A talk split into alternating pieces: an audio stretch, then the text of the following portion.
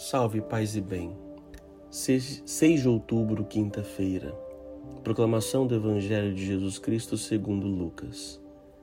Naquele tempo disse Jesus aos seus discípulos: Se um de vós tiver um amigo e for procurá-lo à meia-noite e lhe disser: Amigo, empreste-me três pães, porque um amigo meu chegou de viagem e nada tenho para lhe oferecer. E se o outro responder lá dentro: não me incomoda, já tranquei a porta e meus filhos e eu já estamos deitados. Não me posso levantar para te dar os pães. Eu vos declaro: mesmo que o outro não se levante para dá-los porque é seu amigo, vai levantar-se ao menos por causa da impertinência dele e lhe dará quanto for necessário. Portanto, eu vos digo: pedi e recebereis, procurai e encontrareis, batei e vos será aberto. Pois quem pede recebe, quem procura encontra, e para quem bate se abrirá. Será que algum de vós, que é pai, se o filho pedir um peixe, lhe dará uma cobra? Ou se ainda pedir um ovo, lhe dará um escorpião? Ora, se vós que sois maus sabeis dar coisas boas aos vossos filhos, quanto mais o Pai do céu dará o Espírito Santo aos que o pedirem. Palavra da salvação. É uma comparação meio estranha de, de Jesus. Dá a entender que também temos que insistir, porque às vezes o Pai, Deus, não quer fazer para nós e só vai fazer se nós insistirmos. Não. Isso é uma parábola, né? uma metáfora. Está dizendo, no mundo humano, físico, assim funciona.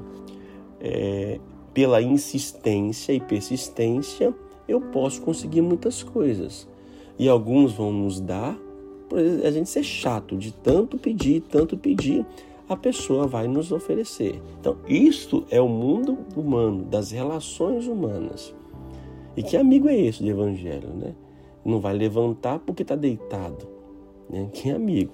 Mas, ou seja, mas ele vai levantar porque, olha, vai tocar tanto na porta dele, bater tanto, tanto, tanto, que ele vai acabar, ah, bom, tá, pega esse pão logo e vai embora. Então, esta é a relação humana. Jesus então fala: olha, se entre vocês é assim, quanto mais então a quem pede o Espírito de Deus. Quem pede o Espírito Santo de Deus, mais ainda o Pai vai dar. Então nós temos que pedir. Agora, a, a prece não quer dizer que, como volto a dizer, como se Deus estivesse dormindo e eu tivesse que despertar e acordar pela insistência.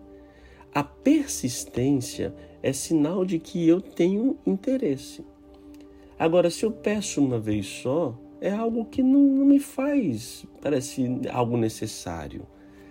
Tudo que leva a persistência, a repetição, me leva a um exímio daquela, daquela atitude que estou fazendo. No mundo físico, eu repito atividade física para ter um bom êxito.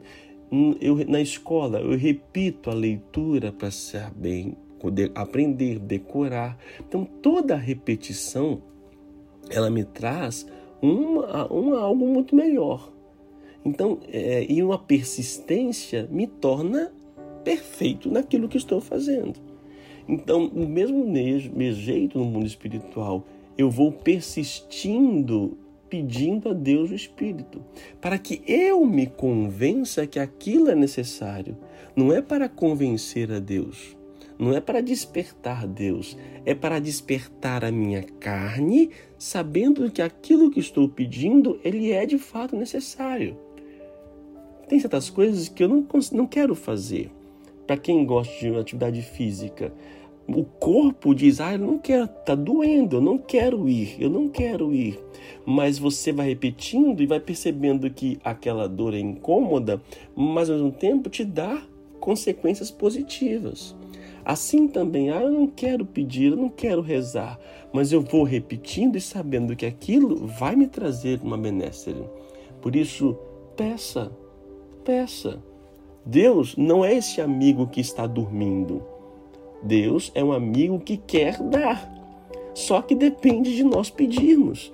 Eu tenho que reconhecer que me falta pão, me falta alimento. E quem tem que me dar o alimento? Cristo. Só que requer de mim o pedir.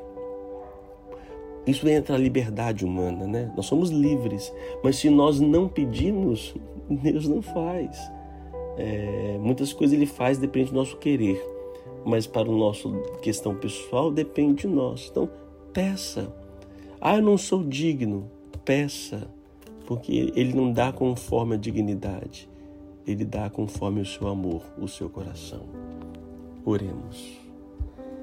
Senhor nosso Deus, nós vos louvamos e bendizemos pela prontidão que tens a cada um de nós, de vir em nosso socorro apesar de nossas falhas, de nossos pecados.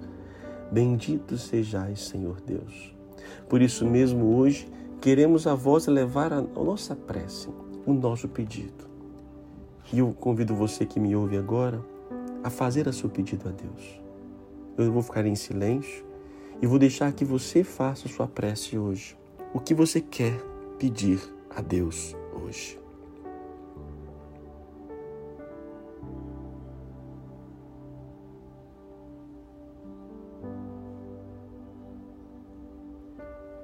Além do mais, peça também e reze por aqueles que estão necessitados.